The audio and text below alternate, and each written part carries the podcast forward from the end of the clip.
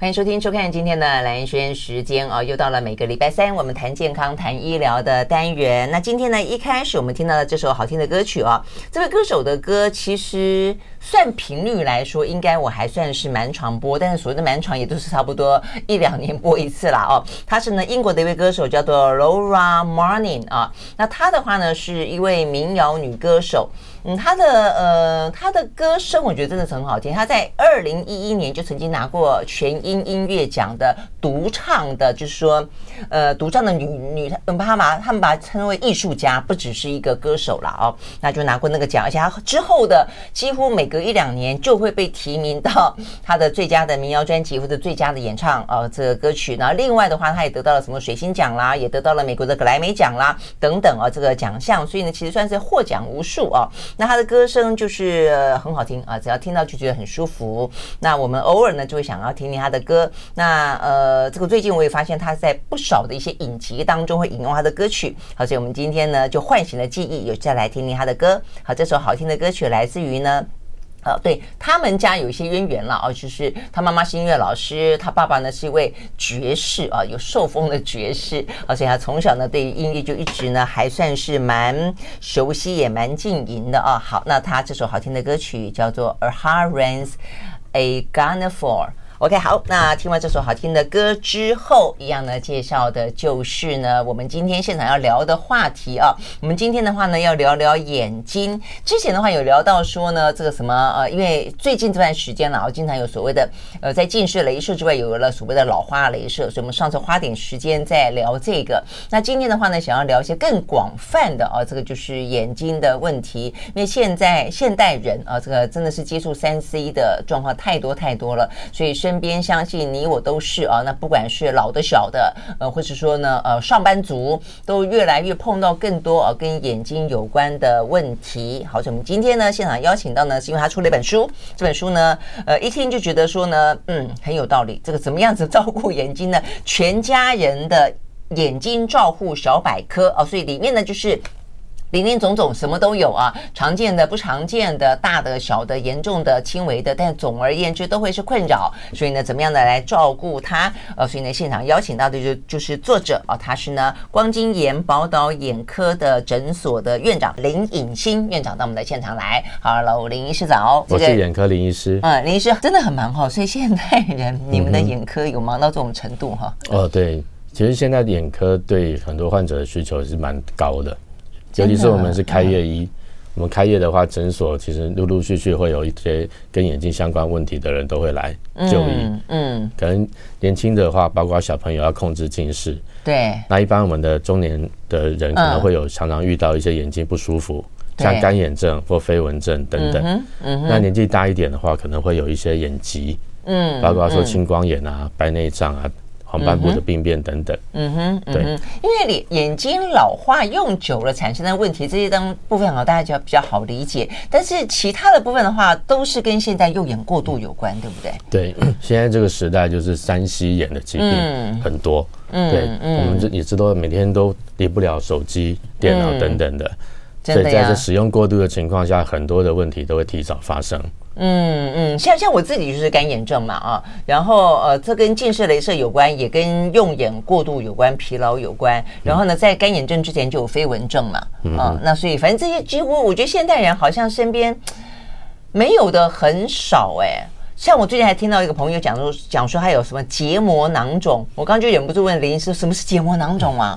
这也是跟使用过度有关吗？嗯，这个部分比较像是一个结膜上的一种发炎的表现，可能是因为结膜下面有一些水肿，导致说它有一个水囊把我们的一些呃结膜下的一些组织的液体包裹住了，所以确实在门诊还是蛮常遇到的。那它是为什么呢？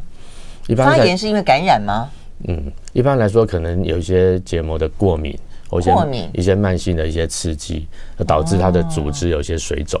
我觉得现在也很多因为过敏所产生的哈。嗯嗯，对。嗯，OK，好，那既然反正总而言之哦，就是说都跟三 C 都跟过度使用都跟蓝光刺激有关的话，我们就先就比较常呃面对的常发现的来聊好了。而且今天可能要聊的不是说大家都知道有这些现象而已，而是说这个现象既然已经从新闻变成不是新闻，大家都越来越普遍了的话，那么有没有更多的一些治疗的方法或是保养的方法？那怎么去应应对它？哦，那显然事实上，呃，就是嗯，现在。这个医师们的手上的这个应对疾病的工具也越来越多了。我刚刚初步聊了一下，发现确实是有很多的一些呃应对的方式了啊。那我们就我们就先从小朋友来开始聊起好了。小朋友的话，就是近视特别呃，就是近视变深的特别多，是这个意思吗？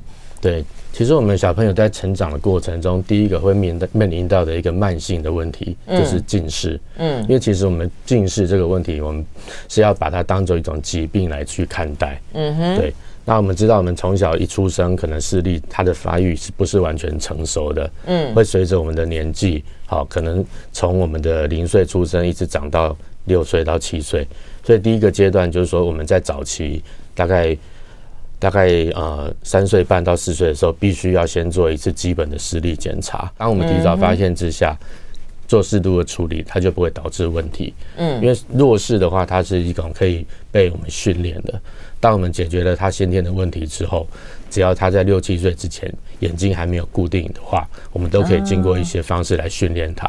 你可以训练，就是弱视的话，如果提早发现，可以训练成正常的视力，是这个意思吗？嗯，对，没有错。哦，是这样子啊。哦，好，了解。所以应该先做检查啊。对对，因为我们的眼睛的视神经的发育，从我们出生，它只会长到六岁到七岁就会终止。嗯，就如同我们的身高发育，我们如果说没有提早发现的话，那我们经过了青春期，可能我们想去长高就比较困难。嗯哼。那因此，我们如果有弱视的小朋友，没有提早发现的话，有时候上了小学一年级之后才去检查，有可能发现他的弱视已经固定了。哦，对，哎，那你刚刚讲说视力成长到六七岁就会固定下来，就是说它再好，就是好过，就是到六七岁就停在那个地方了。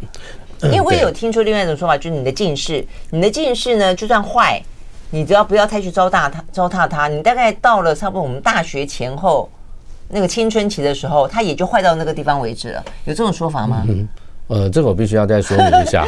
我们刚我刚刚说到的视神经的发育到六七岁，它是指的是视神经的呃最佳矫正视力的功能。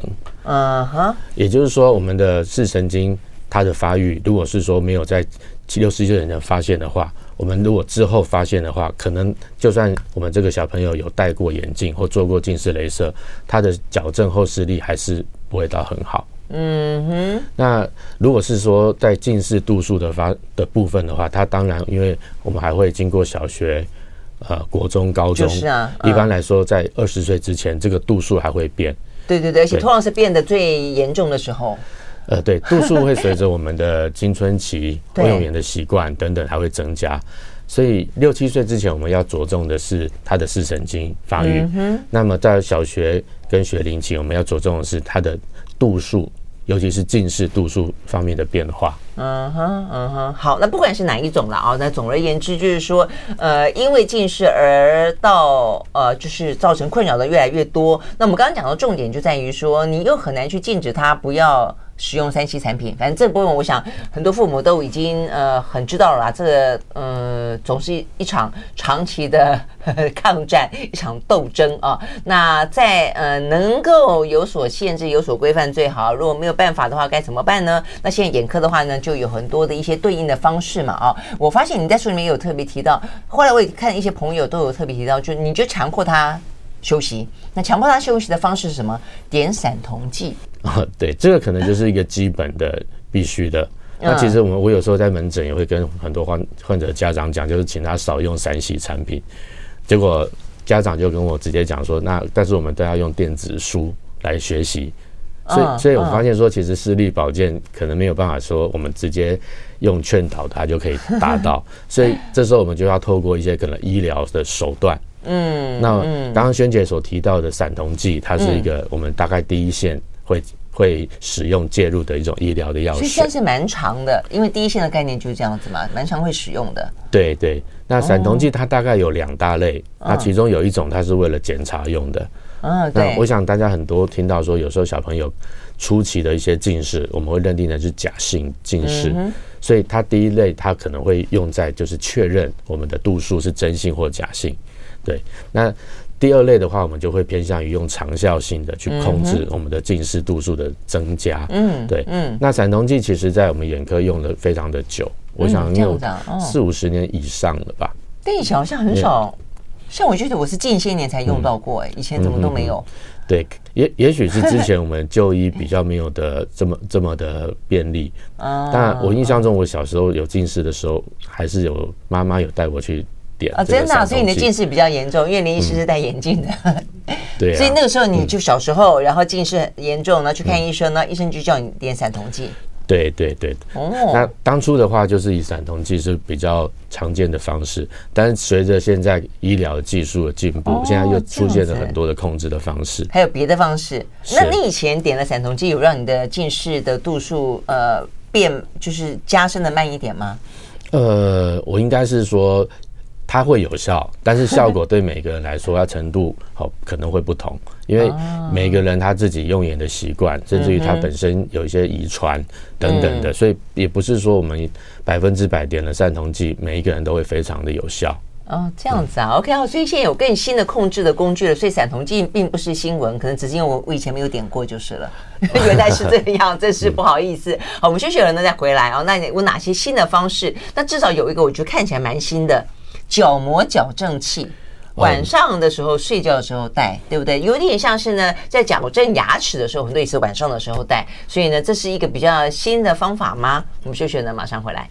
I like 103, I like radio。好，回到连线时间，继续和现场邀请到的啊，这个光金眼宝岛眼科诊所院长。呵呵 林林颖欣医师啊，这个其实坦白讲这个抬头也蛮有意思的啊，这个就是记者的本能。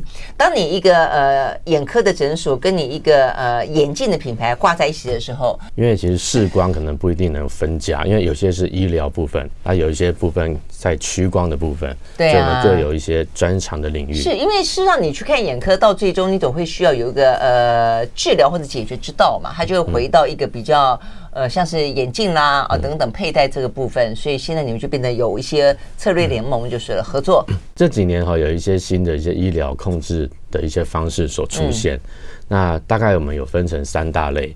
那有一种的话，它就是我们在我们的有有框的眼镜的镜架上面去着手，嗯，就是让我们的镜片中间增加了一个功能，就是近视控制的镜片。啊，有这样子的镜片？对对对，那。因为其实之前就是我们曾经有一些研发，就是利用那个多焦点的啊，或就是说去做那个离焦的镜片。多焦点不是 for 那个高龄的长辈的吗？呃，因为又有老花，又有近视，又有散光等等等，所以才需要多焦啊。呃，是在呃老花的部分，它的使用是它的为了它的视力对清楚的需求。那我们所谓的离焦镜片，以前在我们的小朋友的话，它就是为了让我们小朋友看。近距离的工作的时候，可能没有办法让他看得那么的清楚，然后达成控制他的近视，就不要他看得那么清楚。呃，对。不过现在的话，我们其实用的方式的话，已经不是这种。我们现在用的控制近视的镜片的话，它主要就是透过一些镜片上的一些微透镜的装设，嗯，让我们的眼呃用这样的眼镜去看东西的时候，它的光线进到我们的瞳孔中的路径。它有出现一些在视网膜之前的一些虚像，嗯，利用这个虚像来去做近视的控制，真的吗？嗯哼，对，这是我们目前在呃疫情来这三四年左右发现这这样的一个镜片的效果。那它的效果是什么？是是让它减少对于眼睛的什么压力？哦，对，它它主要的目的是在控制我们的近视度数的增加。OK，为为什么可以控制？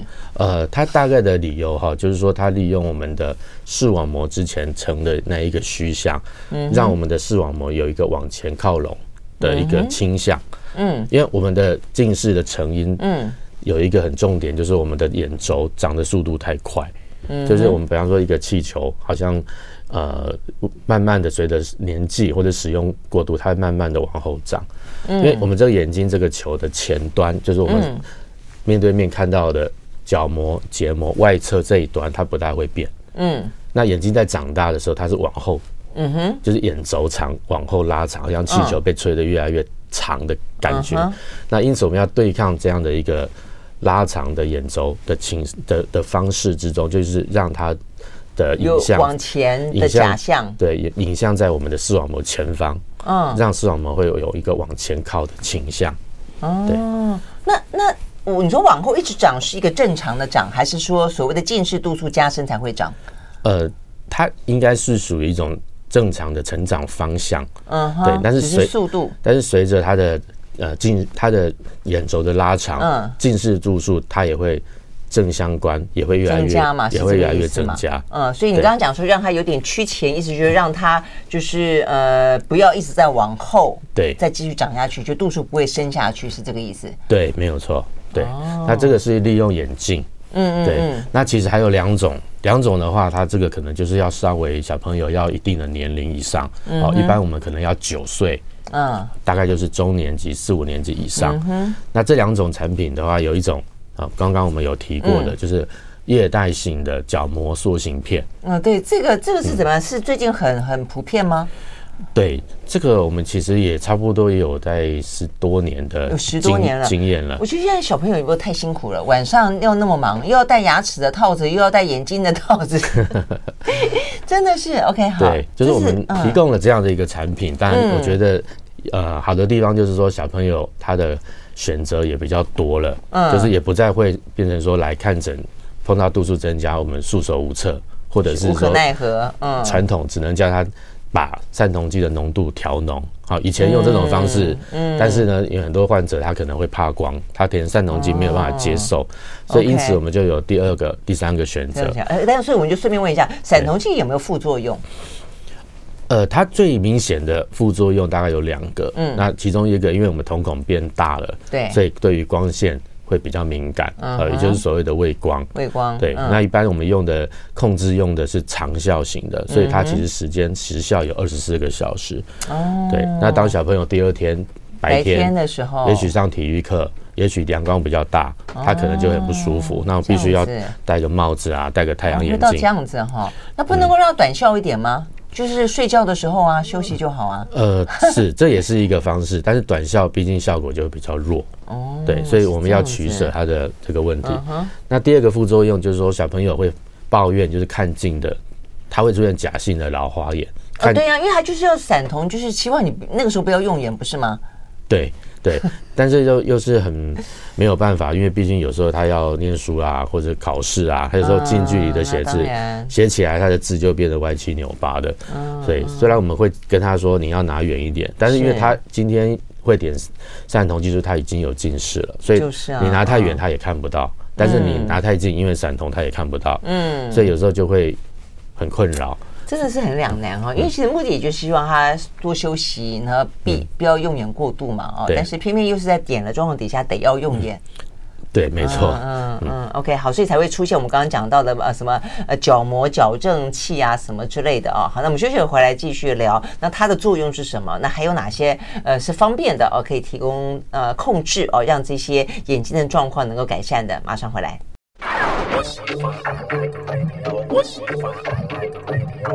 好，回到兰萱时间，继续和现场邀请到的林颖欣医师啊，他是呢光晶眼宝岛眼科的啊这个诊所的院长。好，那我们来继续聊有关于啊这个眼睛的问题。那 OK，现在真的是三 C 哦，我们刚刚讲到有很多方法啊，但是当然如果说觉得这些方法不好，像我就觉得说哇塞，要给小朋友做这么多的啊这个。回过头来，最好就是眼睛还是好好的保保养了。但如果到不得不的话，你刚才讲这个角膜矫正器，它是不是就是有点像，是不是有点像硬式的隐形眼镜一样？呃，对，我们这个全名叫角膜塑形片哦，塑形片。对，那它是有点像硬式的隐形眼镜。哎，我戴过硬式的隐形眼镜哎。啊哈，对，戴的习惯吗？呃，不习惯，觉得硬硬的，因为它是玻璃，对不对？比较硬嘛。呃，它材质应该不算玻璃，当然，呃，其实。呃，我没有戴过，或所以所以就是说，我们的硬式隐形眼镜确实有些人会比较不适应。呃，因为我们那个年代就是呃，我的近视算轻微，两三百度而已。那这是第一个。那第二个就是说，呃，因为我有过巩膜炎。哦，巩膜炎就是长在我的眼球旁边有一层，嗯、然后有一点点像是一个组织液的分泌，然后到最后它就成为一个。嗯哼，那个叫什么东西？总而言之，在挡在那个地方。那所以，如果说我用软式的隐形眼镜，它就覆覆盖范围比较大，就会盖到我那个巩膜炎发炎的地方，就不舒服。那所以也因此只能够配硬式的。那但是他同时跟我说有个好处，它可以矫正。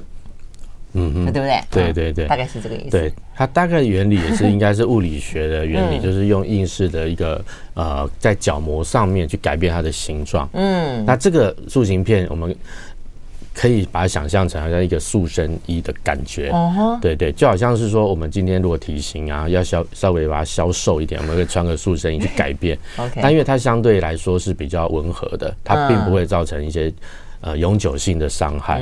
那所以我们做的做法呢，就是帮小朋友量身定制，依照他的角膜大小、角膜角度、弧度、度数好去设计。那那这个量身定制的片子。做出来之后，我们让小朋友在晚上睡眠的时候去佩戴，好，到要睡觉之前把它戴上去，就有点像隐形眼镜吗？对，它有点像隐形眼镜，会比角膜略小一点点。啊，略小。对，那因为它本身它不是为了看东西，嗯哼，对，它就戴上去就直接睡觉，希望能够睡觉，在眼睛睡眠的时候比较没有在活动，可能比较不会眨或是在移动的看东西的时候，会相对的在固定的位置。那这个塑形片，如果说我们每天晚上有睡眠呃六个小时以上的话，嗯、它就会发挥它的效果。嗯嗯，它会修正我们的角膜的弧度，是这个意思？呃，是的，它会修正角膜的弧度。嗯，所以当我们第二天起床，我们就会把这个片子拿下眼睛，嗯、那我们就会发现到说，因为经过一个晚上，我们角膜的度数被我们修正掉了。嗯哼，因此拿下塑形片之后，看得更清楚了。视力对，是可以看到一点零的视力。每天都可以在一点零开始，然后到了晚上就变成零点一这样子吗？呃，我们的当然有点夸张。期待值是啊，期待值就是说，至少我们白天是不用戴眼镜。那因为我们每个人每天睡觉的状态可能时间不一不一定一样，对。那所以说，我们大概就是呃，如果说这个塑形片是成功的话，小朋友他白天是不用戴眼镜。那应该有几度之内才可以这样的成功吧？它可以矫正到这么这么好吗？对，确实的话，如果低度数，我们塑形的结果期待值会好一点，会比较高。那相对高度数的话，可能会稍微略差。不过，因为现在制作技术也是有进步，嗯哼，因为以前的话可能到五六百度，那现在到八百度、一千度都都可以这样子，都可以。因为你晚上戴了之后，早上起来变成一点零啊。呃，没有错，都可以有这样这样的期待。那那当然跟我们每个人另外有没有散光啊，还有角膜的可塑性也有关。那呃，因为我们小朋友他拿下来以后，他其实反弹的速度不会说很快，不会说一拿下来，好像经过几个小时就就就度数就跑出来了。所以基本上我们的呃期待值也是在于说。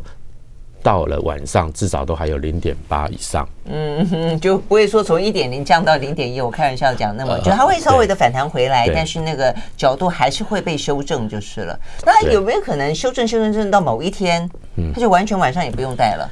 呃，这个倒是不会发生啦。就像我们刚刚说，它是比较温和的塑形。哦、我们刚刚举例，它是穿穿塑身衣，但是它不是抽脂，所以我们不、哦、我们不会一次性的、永久性的、嗯、了解。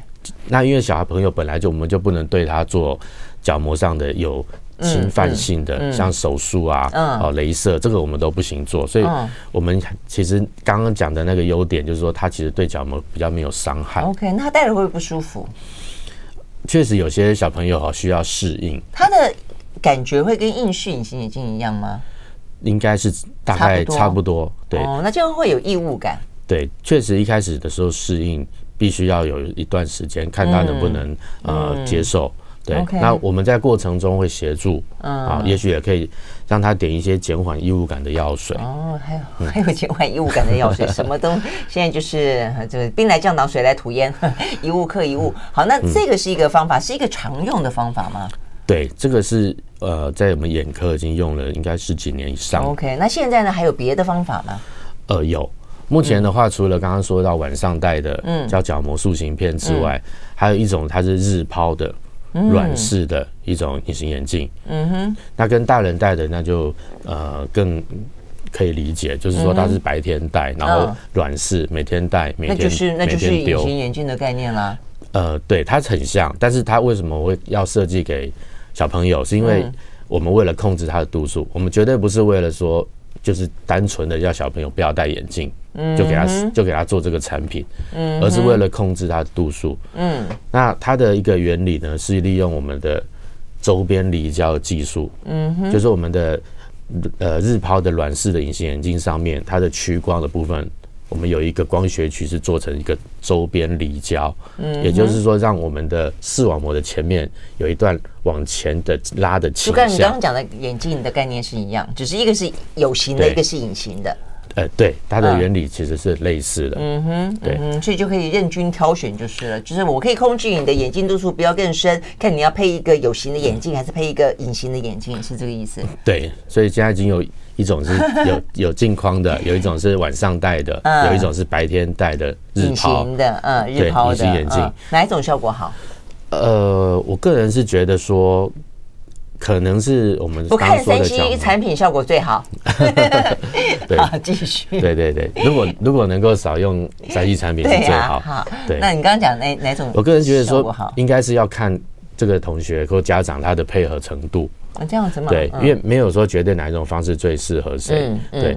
那如果是我自己感觉门诊的话，可能是因为角膜塑形，他每天晚上如果都有。睡觉，他他毕竟他都会记得带这件事情，嗯、所以他会比较配合。嗯，那如果是一般的眼镜，有时候小朋友不一定每每天二十四小时都戴，哦、可能它的效果会误差比较大。但但而且我们我们都会期待，就是小朋友他还是要配合我们的喂教。嗯，对，有时候他如果戴这个眼镜，但是他戴歪了，比方说这一副眼镜它有这个控制功能。但是你没有放在正的位置，它的光线并没有办法很确实的进到我们的视网膜，嗯，导致你希望的什么前倾什么的效果的话，对对对，它就没有那个光学的作用了，或者是小朋友用斜斜的眼的看看东西，哦，这样对。那如果照这样讲的话，等于是隐形的日抛的效果，显然的会比戴在鼻梁上的有形的来的。精确一点，呃，对，没有错。真用这个角度来看的话，因为它跟眼球比较贴合，对啊，对啊，比较贴合。对，那日抛的话，也是因为时间每天起床我们要醒来的时间都比较长，可能没有办法说一整天都戴着，因为我们戴戴太久的话，比方说我们我我们醒来每天可能十四十五个小时嘛，那睡眠可能八九个小时，所以如果要戴到这么久，可能有时候眼睛也会可能不舒服。哦，OK，所以所以就你临就是在你门诊上面来说的话，你觉得效果比较好，小朋友也比较可能配合，然后达到你想要的效果。那所以事实上是晚上睡觉的时候比较乖。呃，对，至少就躺在那里就睡着了嘛，对不对？这个方式的话，我是觉得相对是比较稳定，嗯，稳定而务实。对，因为只要我们学会了，那每天晚上睡眠都乖乖的有带，大概睡眠时间都有充沛的话，应该都是。效果都会不错，嗯，就算起来夜游也没关系，没有开玩笑的啦，梦游啦。好，我们休息回到现场。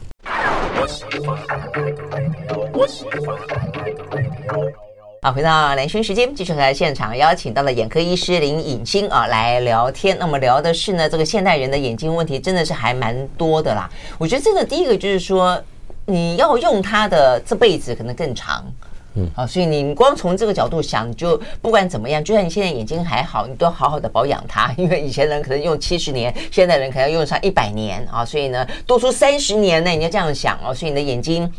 都不能换啊，所以呢，这部分真的要好好的保养它。那再一个就是，偏偏现在的很多的环境却让你的眼睛更容易受伤，更容易它让它的寿命减短，或者让它碰到各式各样的灾难啊。所以呢，我觉得这部分也是真的是呃很无奈的地方了啊。所以我们今天也就是再来聊这个话题。那刚刚比较属于小朋友的啊这个部分，我们大概聊了是一个目前的现况。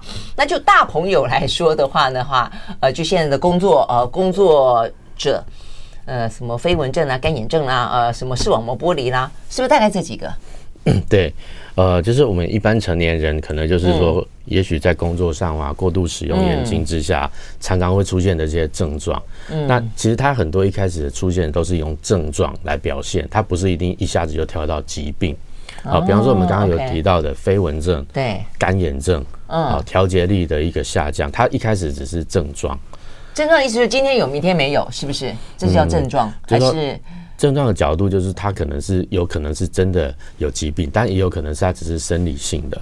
嗯哼，就是说可能因为过度用眼和相对的眼睛就很干很涩，但它不见得一定是疾病。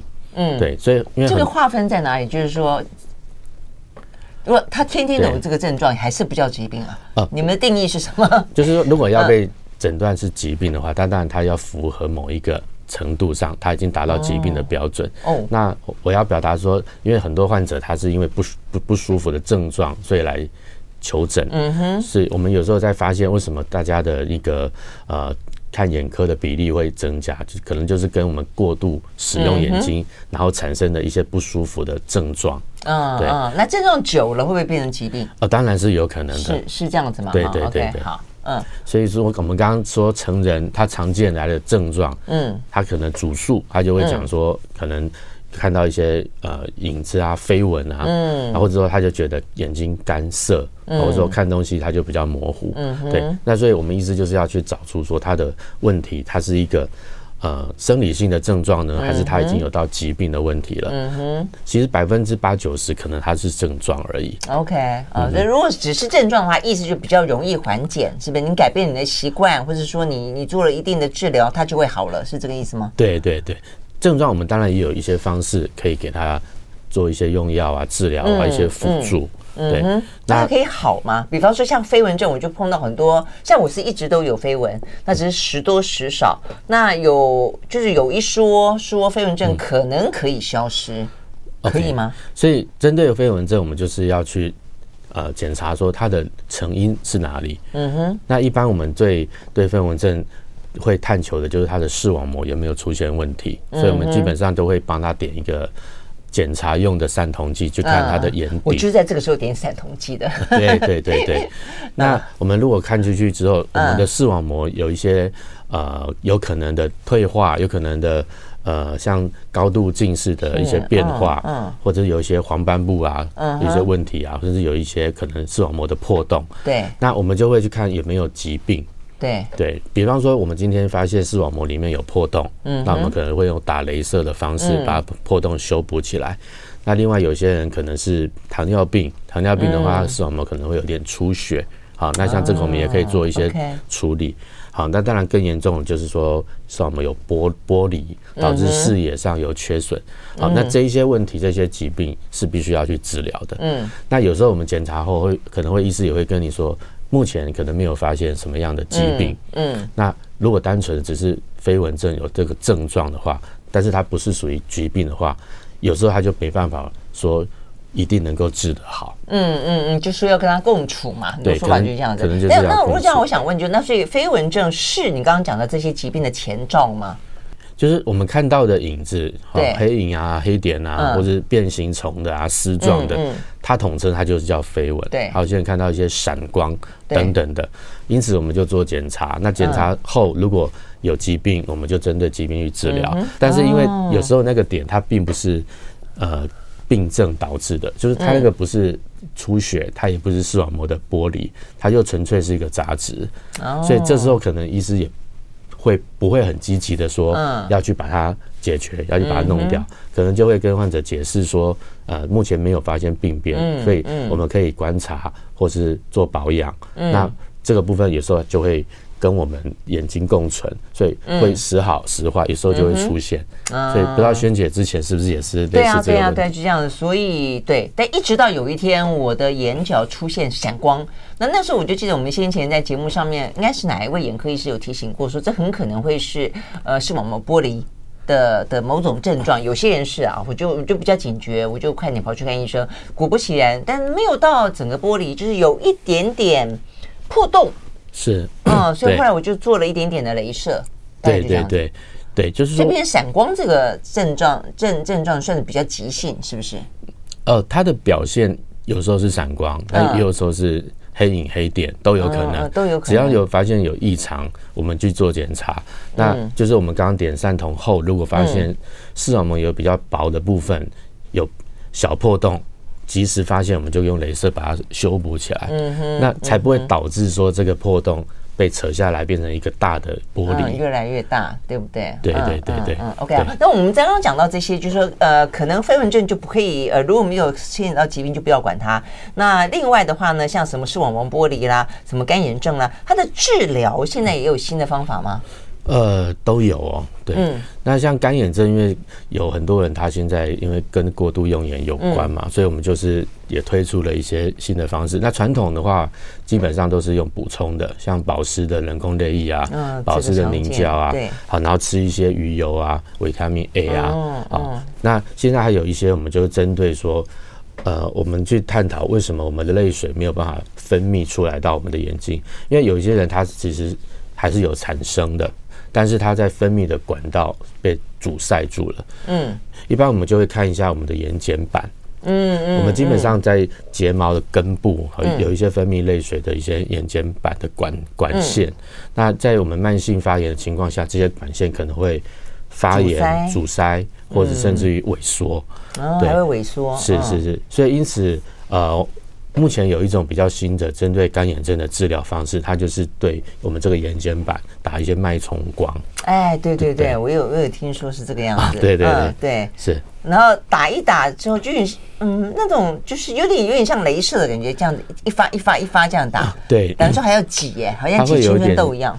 呃，对，可以可以用挤的方式，可以用手工的方式，嗯，等于是疏通那个管道，嗯，那会有一些油脂啊、分泌物啊，我们如果清掉以后，其实会整个眼睛会舒畅非常多，对对。那脉冲光也是一种方式，它等于是让我们的组织稍微。给他一点软化，让让让他的管道也是很畅通一点，就是因为在通马桶的感觉，有没有？那过程有一点点痛，有一点痛，但是就像医生讲的，呃，就是通完以后，你觉得眼睛好像会比较眼前一亮的感觉。那还有哪些呢？治疗跟保养的方法？我们休息再回来。I like 103, 好，回到连线时间，继续和在现场邀请到的林颖欣啊，眼科医师来聊天。我们在谈的是，现在谈的是呃，这个嗯，从飞蚊症、视网膜剥离聊到了干眼症了啊。那呃，这个脉冲光我试过一次，是真的会有点痛，那也是有有效果。但有这个效果的话，如果你没有改变你的用眼方式，那一样过一阵子还是得要再去。再去面对这个、嗯、对呃这个这个酷刑，没有到酷刑啦，开玩笑的，但是就是呃不是很舒服的过程啦。那有没有别的方式呢？呃，对，如果多脉冲光我们比较不舒服的话，其实我其实蛮鼓励。或者说，我们那个每天哈，可以把我们的眼睑做一个基本的清洁跟热敷。嗯，对，这个动作虽然很简单，但其实说对我们的眼睛血液循环增加啊，增增加我们的泪水的分泌，它其实是非有很大的效果。那怎么清洁呢？眼睑板的清洁怎么清洁？诶。当然，我们如果是用自己的手工，比较呃不用到那么细。我们意思就是说，用一些比方清洁的棉片啊，让局部的一些分泌物啊，还有一些可能呃碰到的过敏源啊、灰尘，把它清洁干净。比方说，我们可以拿像是女生不是都会用那个什么化妆棉呢，沾呃什么化妆水，那我们就拿化妆棉。对，其实这样就可以了，就可以了，擦过去。对对对，这样就或者是用专门用在眼睛的清洁棉片。哦，对，清洁棉片。那热敷我们就会建议用像眼罩啊，好有个恒温的功能的，然后每天就定期做，所以我觉得这个效果是有帮助，是不是？呃，其实这还蛮有效的，蛮有效的。所以如果说真的每天那么勤快的愿意勤快做的话，应该也就不用去去做到什么脉冲光了，对不对？呃，对，其实基本的这些基本功如果有做，可能。症状就不会太严重了。嗯哼哼哼，OK，好。那除了这个之外呢，还有哪些日常的保养？包括我们刚刚讲到说，从学龄的呃孩童到这个成年的工作者。嗯哼。那还有一些跟眼睛相关的一些保健品。那我想大家也应该比较常听到，就是叶黄素。对啊，它真的是有效，对不对？呃，它其实是一种眼睛里面的抗氧化剂。哦、对，那因为我们眼睛每天在使用嘛，会产生一些自由基，嗯、那等于是说细胞在运作的过程之中产生的一些废物，我们用一些那个身体里面的一些呃成分去对抗它。嗯，那抗氧化剂在我们的叶黄素里面是比较高的，在我们的视神视视神经细胞里面。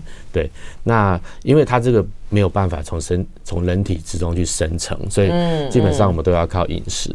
那因为饮食呃最常有含有的应该是黄绿色的蔬菜。黄绿色的蔬菜，对，那只不过说，因为可能现在大家的饮食习惯可能摄取不会做到那么多，嗯，所以其实我觉得可以用直接补充叶黄素。我也我也觉得，因为我真的不不爱，我常会忘记要吃，但是我后来发现，哎，叶黄素真的是属于那种你吃了就哎舒服一点点。